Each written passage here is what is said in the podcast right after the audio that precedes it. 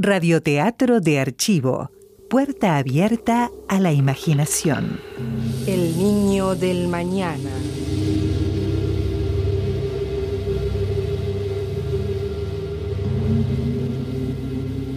Cuento del autor norteamericano Ray Bradbury. En adaptación radiofónica de Raquel Gutiérrez.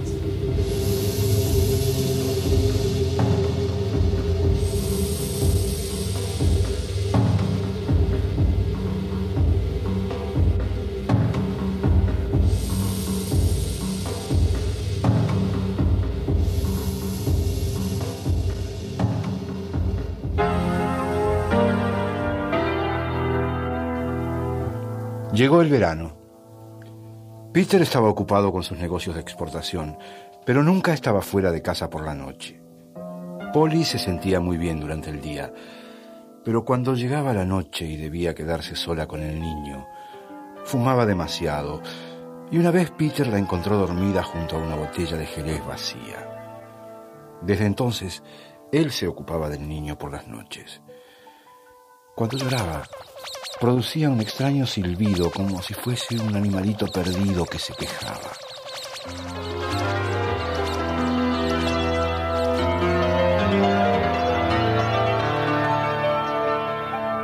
Salvo sus amigos los Johnson, casi no tenían visitas. Temían que alguien pudiera tropezar con Pai, el pequeño Pai, la dulce y querida pirámide. Otra copa. ¿Qué es ese ruido? Suena como una especie de pájaro. No sabía que ustedes tenían una pajarera. ¿Eh? Ah, sí, sí. Eh, eh, sírvete otra copa, Walter. Bebamos todos.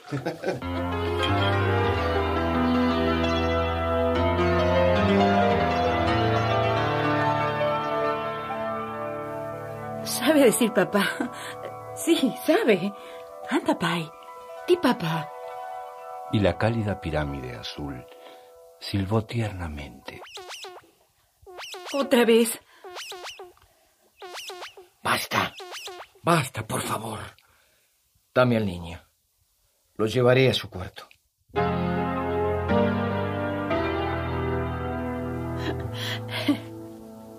¿No es terrible? Hasta su voz está en cuarta dimensión. ¿No será lindo cuando aprenda a hablar más adelante? Le daremos el monólogo de Hamlet para que lo aprenda de memoria y lo dirá. Pero saldrá como algo de James Joyce. ¿No es cierto que tenemos suerte? ¿Eh? Dame un trago. Ya bebiste bastante. Me serviré yo misma.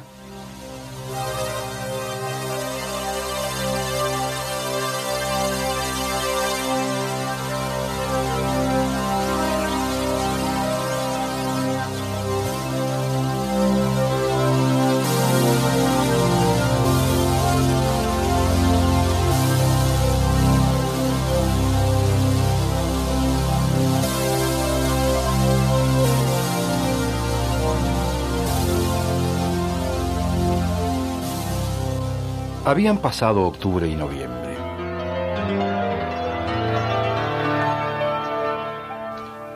Pai estaba ahora aprendiendo a hablar. Silbaba, chillaba y emitía un sonido de campanilla cuando tenía hambre. El doctor Walcott lo visitó. Cuando el color es de un permanente azul brillante, quiere decir que está sano. Cuando el color se pone pálido o tristón, el chico se siente mal. Recuerden. Lo recordaré. Azul de huevo de petirrojo cuando está sano. Cobalto triste cuando está enfermo. Señora, es oportuno que se tome un par de estas píldoras y venga a verme mañana para charlar un rato.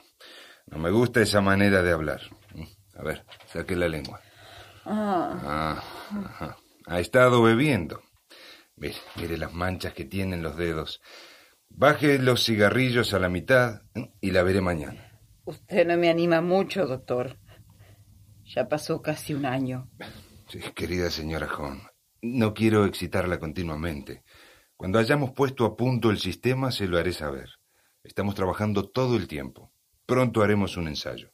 ¿Un ensayo? Sí, sí. Tome ahora las píldoras y cierre esa linda boca. Lindo, nene. Sanito. Ya estará pesando unos 10 kilos.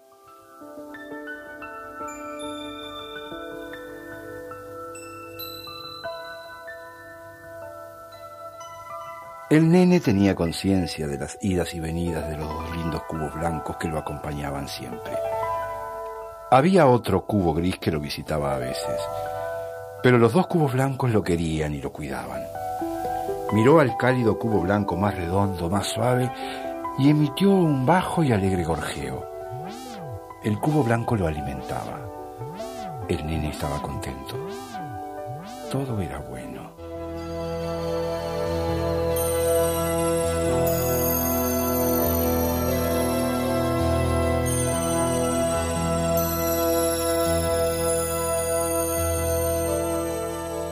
Llegó el año nuevo.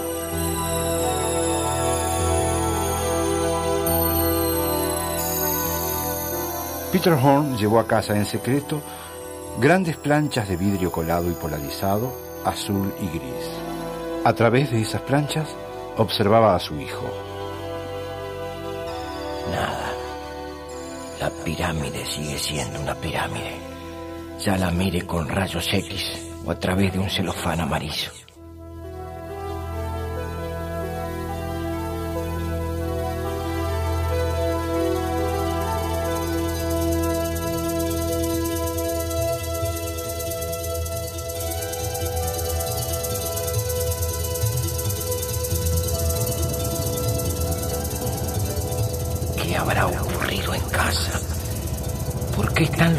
En el jardín? Ya le dije a Polly que... No. Polly está haciendo caminar al niño por el patio, Dios mío. Pronto, aterrice. Aterrice de una vez por todas.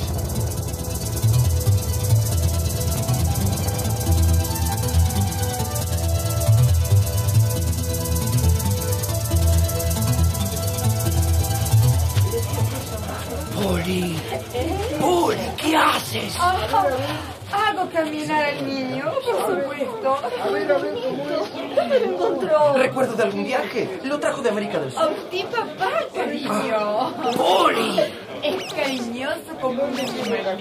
Tengan cuidado. Oh, no, no, no. No es peligroso. ¿Quién sabe? Puede atacar. Es cariñoso como un nene. Es algo tan extraño. Va a atacar. Vámonos de aquí, cielo. Vamos. No, no, vengan. No, no quieren ver a mi nene. No es lindísimo. ¡Polly! Digan, no es precioso. ¡Polly! ¡Por Dios! No es lindísimo. Mi nene. Mi nene. Polly. Dios mío. ¿Qué vamos a hacer?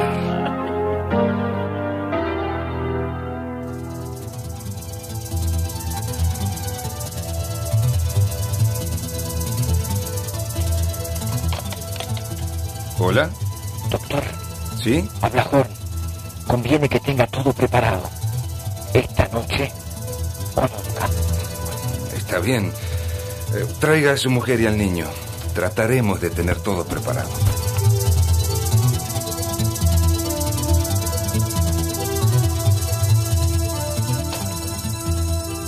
El doctor Walcott hizo entrar a Horn y al pequeño Pai en una amplia habitación en la que había dos mesas y dos grandes campanas suspendidas encima. Detrás de las mesas había máquinas con perillas y palancas.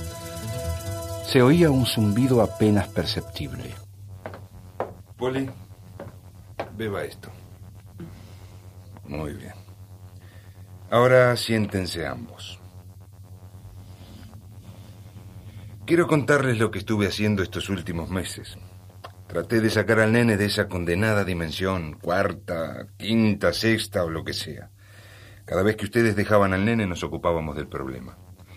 Hemos encontrado la solución. Pero no se trata para nada de sacar al nene de la dimensión en que está ahora. Pero ¿y entonces? Escucha, Polly. Escucha al doctor. No puedo sacar a Pai, pero puedo meterlos a ustedes. Esa es la cosa. Quiere decir que puede mandarnos a la dimensión de Pai. Si están dispuestos a pasar un mal trago, Conocemos la serie de mal funcionamientos mecánicos y eléctricos que llevaron a Pai a su estado actual. Podemos reproducir esos accidentes y tensiones. Pero traerlos de vuelta es otra cosa. Quizá fuera necesario un millón de pruebas y fracasos antes de conseguir la combinación.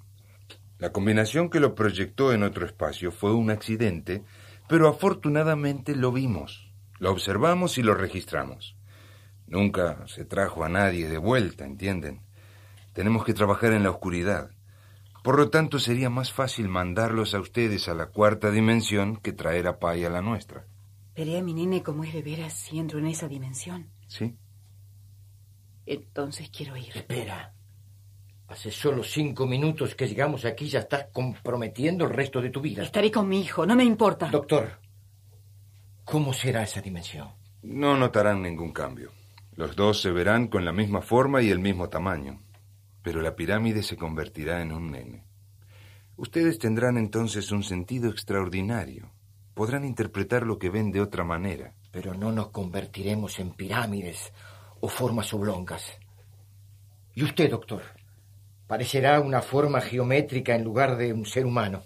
¿Acaso un ciego que ve por primera vez pierde la capacidad de oír o gustar? No, claro. Muy bien, muy bien, muy bien. Entonces no piensen más en términos de sustracción.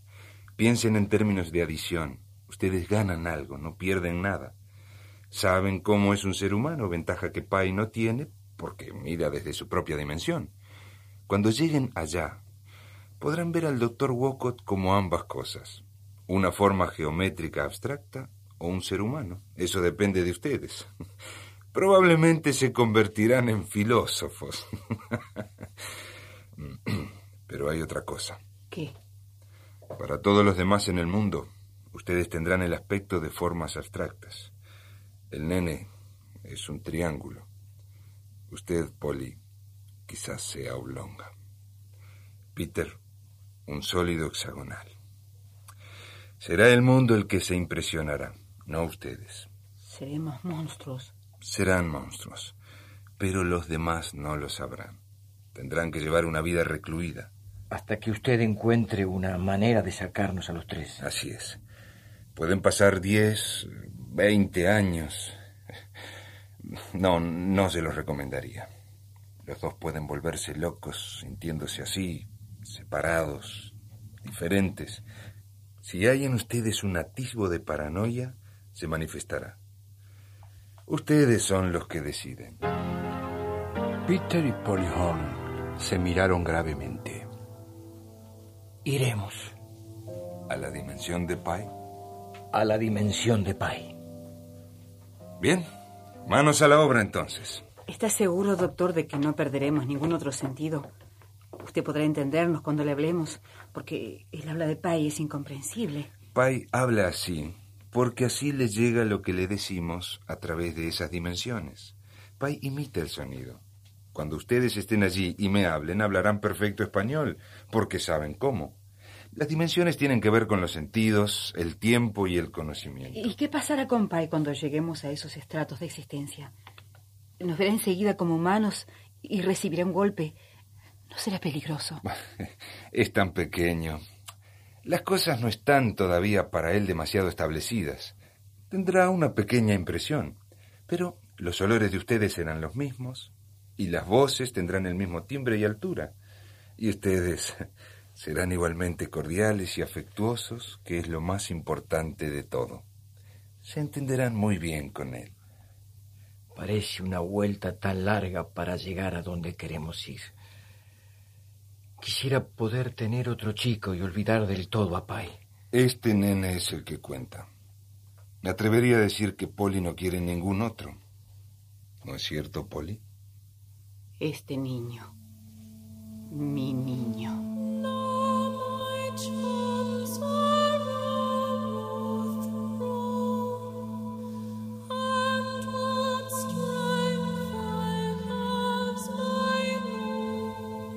Wocott miró a Peter Horn con una intención que éste interpretó correctamente. Ese niño, o no había más Polly. Ese niño, o Polly se pasaría el resto de la vida en una habitación contemplando el vacío.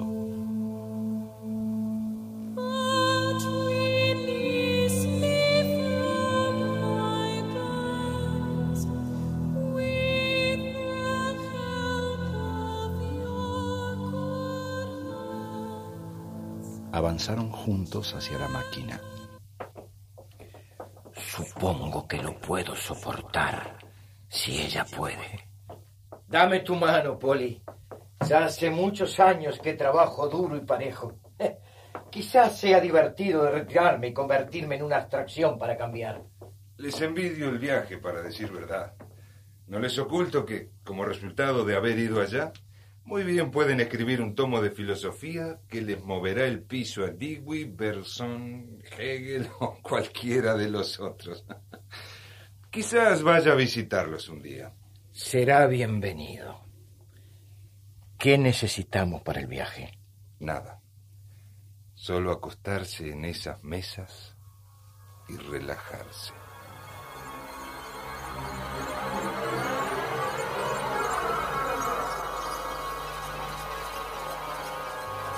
Un zumbido llenó la habitación.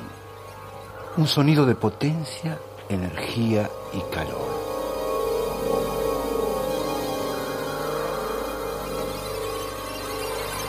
Tendidos sobre las mesas, tomados de las manos, estaban Polly y Peter Horn, cuando una doble campana negra bajó sobre ellos y quedaron a oscuras.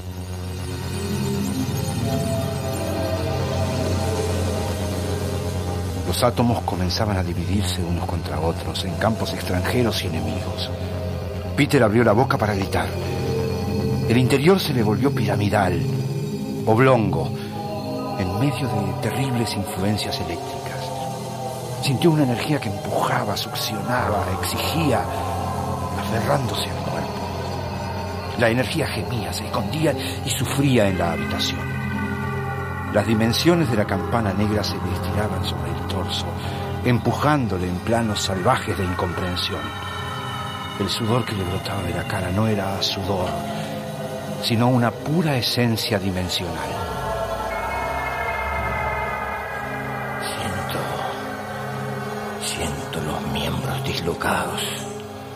Descuartizados, golpeados y súbitamente presos.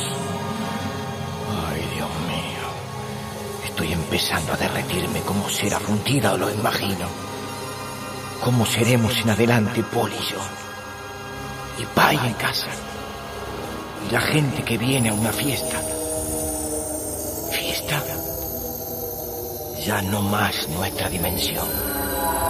De pronto supo cómo sería, y la idea lo llenó de pavor y de un sentimiento de fe crédula. Viviremos en la misma Casa Blanca, sobre la misma tranquila y verde colina, con un seto alto todo alrededor, para defendernos de los curiosos. Y el doctor irá a visitarnos. Dejará su vehículo en el patio interior, subirá las escaleras y en la puerta lo recibirá un alto y delgado rectángulo blanco con un martini seco en la mano serpentina. En una reposera en medio de la habitación estará sentado un oblongo blanco con un libro de Nis abierto, leyéndolo y fumando en pipa. Y en el suelo andará dando vueltas Pai y conversaremos y llegarán otros amigos y el oblongo blanco y el rectángulo blanco se reirán y bromearán y ofrecerán sánchez y bebidas.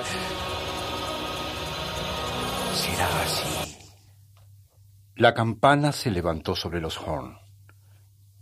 Todo había terminado. Estaban en otra dimensión. Peter oyó sobresaltado a Polly. Había mucha luz. Ella corría. Se detuvo y levantó algo del suelo.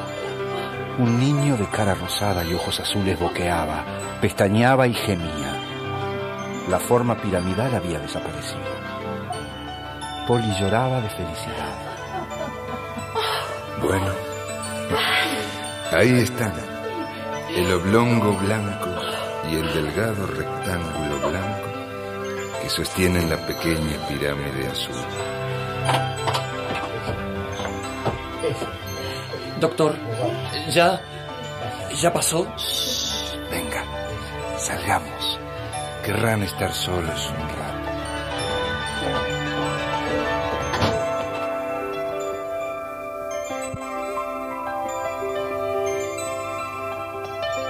Walcott había tomado del brazo al ayudante y cruzando en puntas de pie la habitación, cerraron suavemente la puerta. El rectángulo blanco y el oblongo ni siquiera miraron.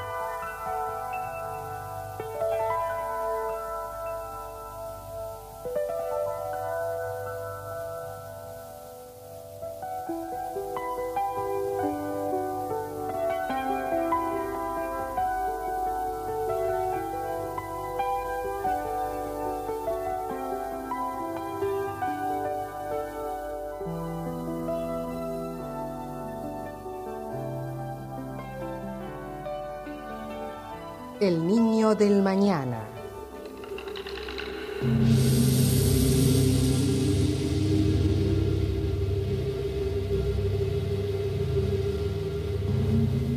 Cuento del autor norteamericano Ray Bradbury. En adaptación radiofónica de Raquel Gutiérrez.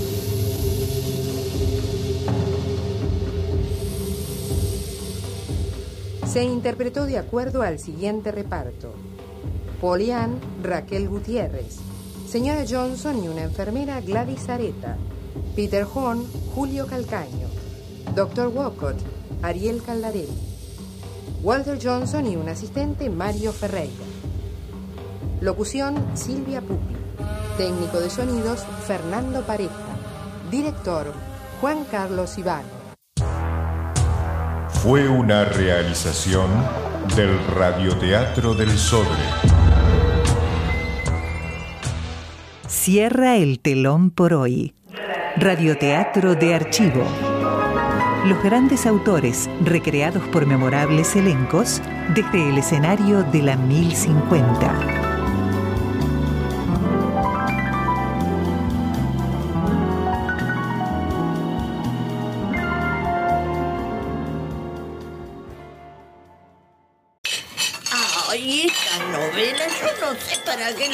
Siempre se terminan en lo más interesante. Claro, para tenerla una esclava de la radio. Por eso yo no oigo ninguna. La 1050 abre el telón. El servicio de radioteatro del Sodre presenta Radioteatro de archivo.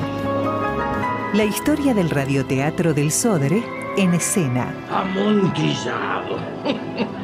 Te dejaste engañar, seguramente. Los elencos que hicieron época recrean destacadas obras de la literatura mundial. Radioteatro de archivo. Desde el escenario de la 1050.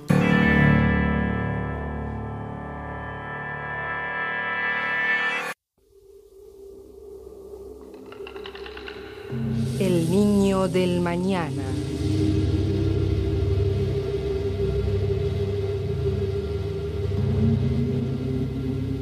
Cuento del autor norteamericano Ray Bradbury. En adaptación radiofónica de Raquel Gutiérrez.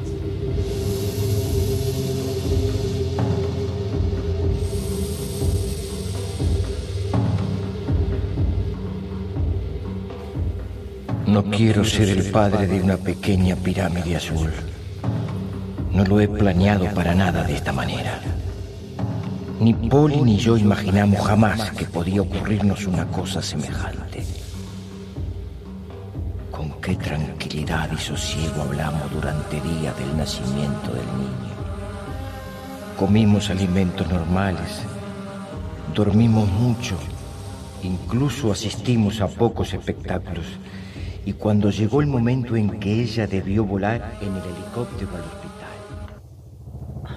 Peter, mi amor. Tesoro, estarás en casa dentro de seis días.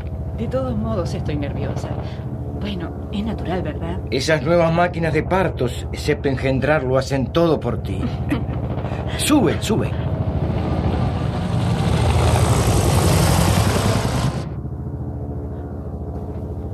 No sé. Tengo miedo. Tonta. Todo saldrá bien. Ambos reían mientras el helicóptero los llevaba sobre el verde camino del campo a la ciudad.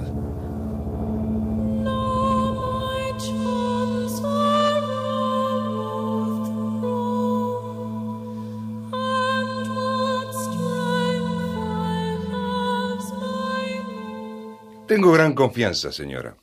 Usted está preparada para la tarea que la aguarda.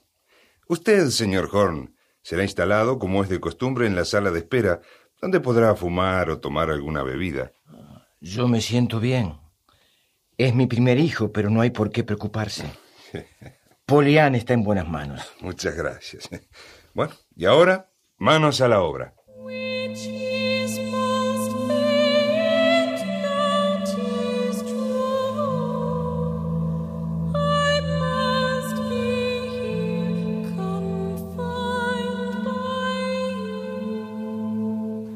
Una hora más tarde, el doctor Walcott entró en la sala de espera con la expresión de alguien que ha visto la muerte. Peter Horn apretó el vaso casi sin moverse. Ha muerto. No, no, no, ella está bien. Es el niño. Entonces, ha muerto el niño. No, el niño vive también, pero tómese el resto de esa bebida y venga conmigo. Ha pasado algo.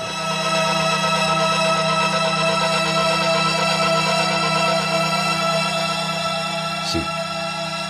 En realidad había pasado algo. Ese algo había hecho salir a los pasillos a todo el hospital. La gente iba y venía de una habitación a la otra. Peter Horn atravesó una antesala donde el personal de uniforme blanco de pie se miraba y murmuraba. De En un cuartito limpio había una mesa baja. Todos miraban algo que había en ella. Era una pequeña pirámide azul.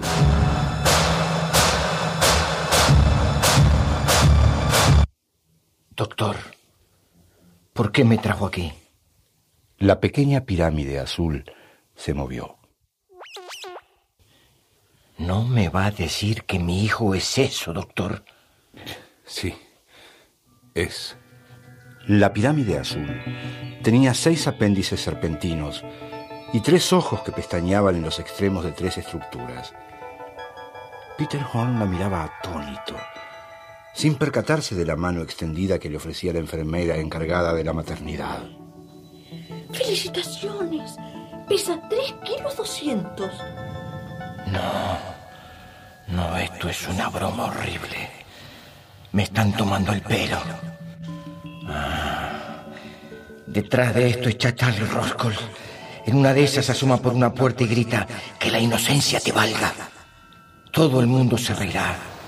Eso no es mi hijo. Oh, ¡Qué horror! Doctor, lléveme de aquí. Comprenda, señor Horn, es su hijo. No, no, no es. Es una pesadilla. Destrúyalo. No, no, no, no se puede matar a un ser humano. ¿Humano? Sí. Eso no es humano. Es un crimen contra Dios. Examinamos a ese niño y concluimos que no es un mutante, el resultado de una destrucción y reordenación genética. No es un monstruo, tampoco es un enfermo. E- Escuche, por favor, todo lo que voy a decirle. Horn contemplaba la pared con los ojos muy abiertos mientras se balanceaba. El médico le hablaba distante, seguro. El niño fue afectado, en cierto modo, por la urgencia del parto. Hubo una distorsión de la estructura dimensional causada por los cortocircuitos y el mal funcionamiento simultáneo de la nueva máquina de partos y la máquina de hipnosis.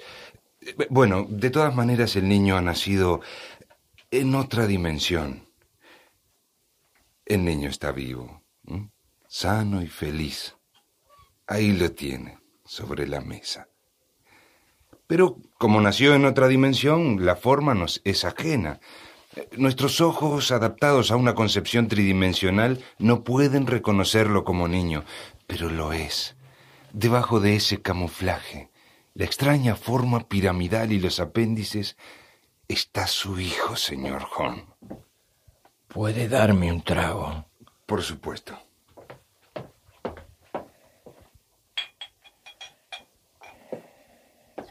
Bien. Ahora permítame que me siente. Que me siente por un rato. Ah, por horrible que parezca, es mi primer hijo.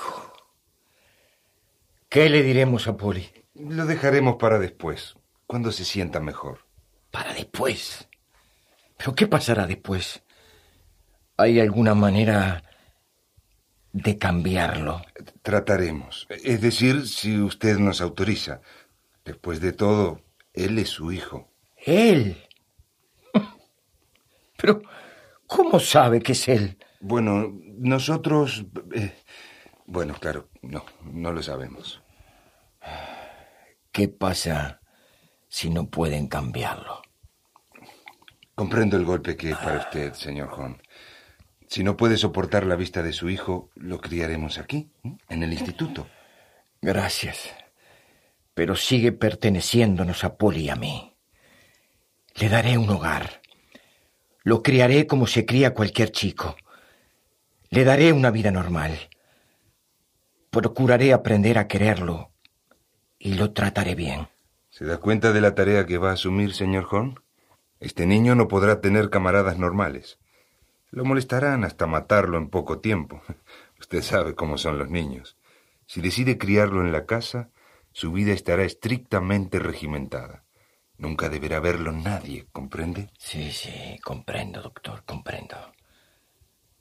Mentalmente, ¿es normal? Sí, sí. Hemos probado las distintas reacciones. Es un niño perfectamente saludable en lo que se refiere a estímulos nerviosos y cosas por el estilo. Solo quería estar seguro. Ahora el problema es Poli. Confieso que en eso estoy desconcertado. Usted sabe lo difícil que es para una mujer enterarse de que su hijo ha nacido muerto. Pero, pero esto, decirle a una mujer que ha dado a luz algo que no se puede considerar humano, no es lo mismo. Hay muchas posibilidades de que le produzca un shock. Pero tengo que decirle la verdad. El médico no va a ninguna parte si le miente al paciente. No quiero perder a Poli también. Si usted destruye al niño, yo estaría dispuesto a aceptarlo. Pero no quiero matar a Poli con este golpe. Creo que podemos cambiar al niño. Es lo que me hace vacilar. Si yo pensara que el caso no tiene remedio, haría enseguida un certificado de eutanasia, pero queda una posibilidad. Muy bien, doctor. ¿Necesita alimento? ¿Leche? Cariño mientras usted decide. Muy bien. Hasta ahora ha sido un mal trago. No hay razón para que siga haciéndolo. Claro. ¿Cuándo se lo decimos a Poli? Mañana por la tarde, cuando despierte.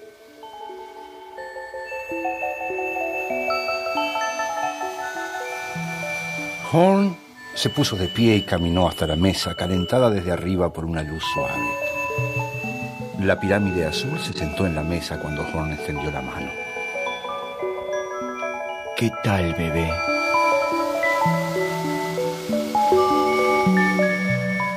La pirámide azul miró con tres brillantes ojos azules. Tendió un pequeño zarcillo también azul, con el que tocó los dedos de Horn, quien se estremeció.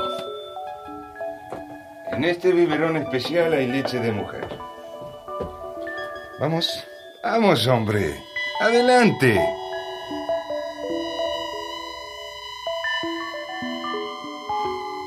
El nene miraba arriba, a través de nieblas que se despejaban. Vio formas que se movían sobre él y supo que eran amistosas. Acababa de nacer, pero ya estaba alerta, extrañamente alerta. El nene tenía conciencia.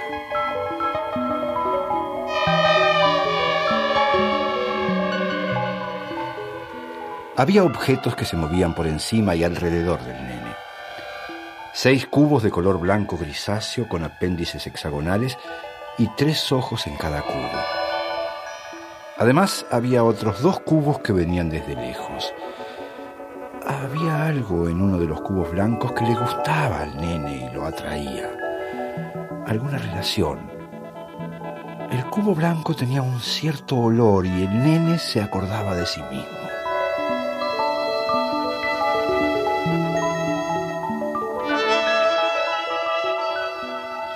De los seis cubos de un blanco grisáceo que se inclinaban, salían sonidos penetrantes, sonidos de curiosidad y maravilla. Era como una especie de música de flautas, todas tocando al mismo tiempo. Ahora los dos cubos recién llegados estaban silbando. Al cabo de un rato, el cubo blanco extendió un apéndice hexagonal para tocar al nene, y éste respondió sacando los arcillos del cuerpo piramidal. Al nene le gustaba el cubo blanco. Le gustaba. El nene tenía hambre. Quizás el cubo blanco le diera de comer. Pero el cubo gris sacó un globo rosa. Era alimento y el nene lo aceptó ansiosamente. El alimento era bueno. Todos los cubos de color blanco grisáceo se retiraron, dejando solo el bonito cubo blanco que se quedó mirando al nene y silbando, silbando, silbando.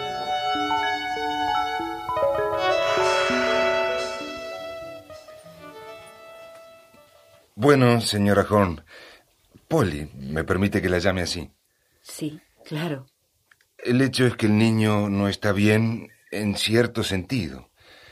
Usted sabe cómo las máquinas de parto ayudan a las mujeres en el trance, pero hay veces, y, y en este caso se produjo, bueno, la máquina hizo un cortocircuito. No sabemos aún si fue por un defecto de programación o dimensiones el doctor Walcott pronunció una larga conferencia en círculos que se iban estrechando. Estaba presente otro hombre de ciencia que dio una breve y concisa charla sobre las dimensiones, extendiendo los dedos. Y otro hombre habló de energía y materia. Un tercero se refirió a los niños desamparados. Pero, ¿a qué vienen tantas palabras? ¿Qué le pasa a mi hijo que ustedes hablan tanto? Su niño es especial. ¿Eh? Pertenece a otra dimensión. Desde luego usted puede esperar una semana antes de verlo o ceder la tutoría del niño al instituto. Hay una sola cosa que quiero saber. Sí, Polly. ¿Yo hice así al niño? No, no, no, no claro que no. Ah, pero el niño es un monstruo genéticamente. El niño ha sido proyectado en otro camino. Aparte de eso, es perfectamente normal. Entonces, tráiganme a mi nene. Quiero verlo ahora mismo, por favor.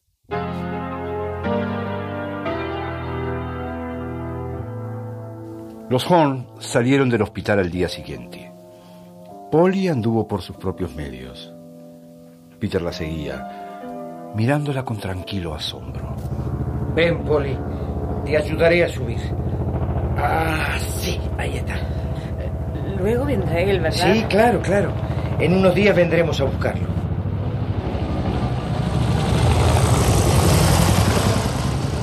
Eres una maravilla. ¿Ah, sí? Sí, no lloraste. No hiciste nada. No está tan mal una vez que uno lo conoce. hasta puedo tenerlo en brazos. caliente y llora. Y hasta necesita los pañales triangulares. No. No lloré porque mi hijo. O, o lo será. No ha muerto, gracias a Dios. Todavía no sé cómo explicarlo. Y, eh, no ha nacido. Me gusta pensar que todavía no ha nacido. Estamos aguardando a que aparezca.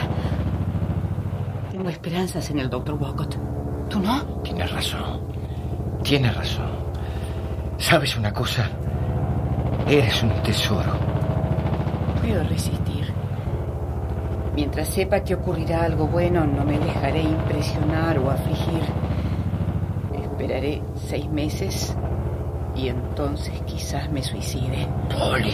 Lo siento. Pero estas cosas no pasan. Una vez que terminen y el nene haya nacido por fin, lo olvidaré tan rápido como si nunca hubiese ocurrido.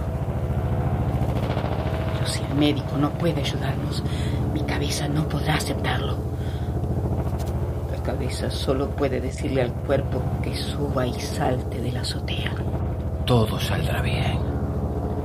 Tiene que salir bien.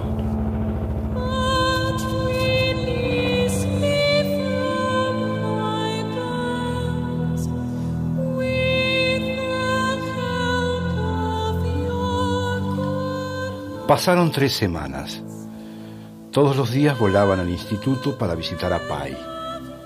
Este fue el tranquilo, calmoso nombre que Polly le dio a la pirámide azul, tendida en la cálida mesa de dormir y que parpadeaba al verlos. Los hábitos del niño son tan normales como los de cualquiera. Las mismas horas de sueño, las mismas horas despierto, la misma tensión, el mismo aburrimiento, la misma comida y, y la misma eliminación.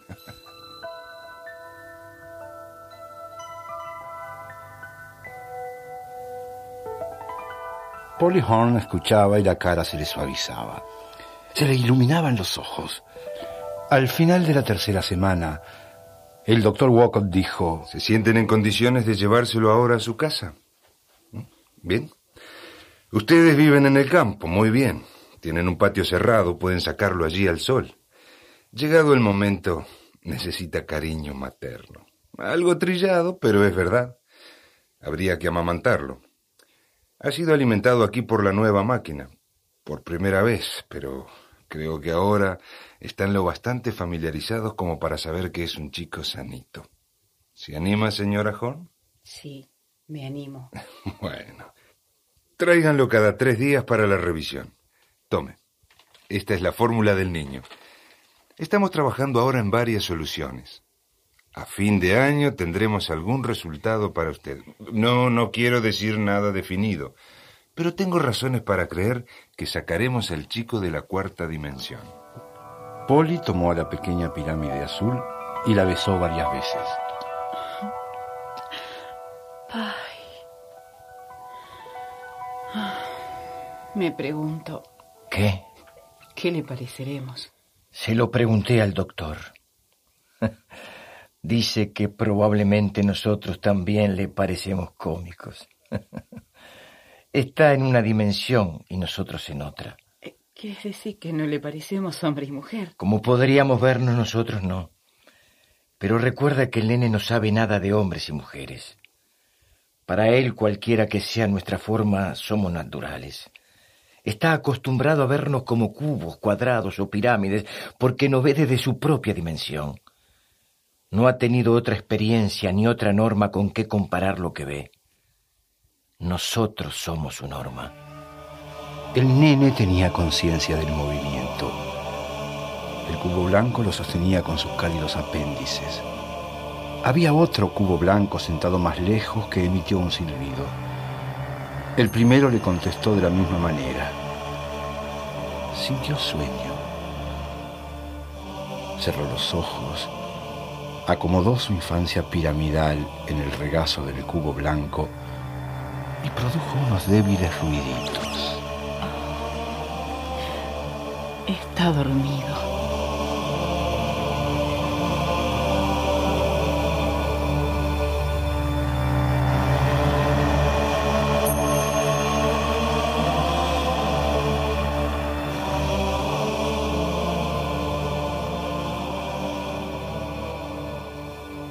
El niño del mañana.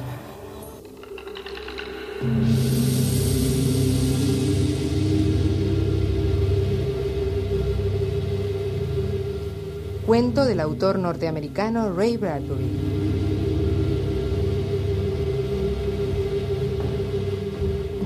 En adaptación radiofónica de Raquel Gutiérrez.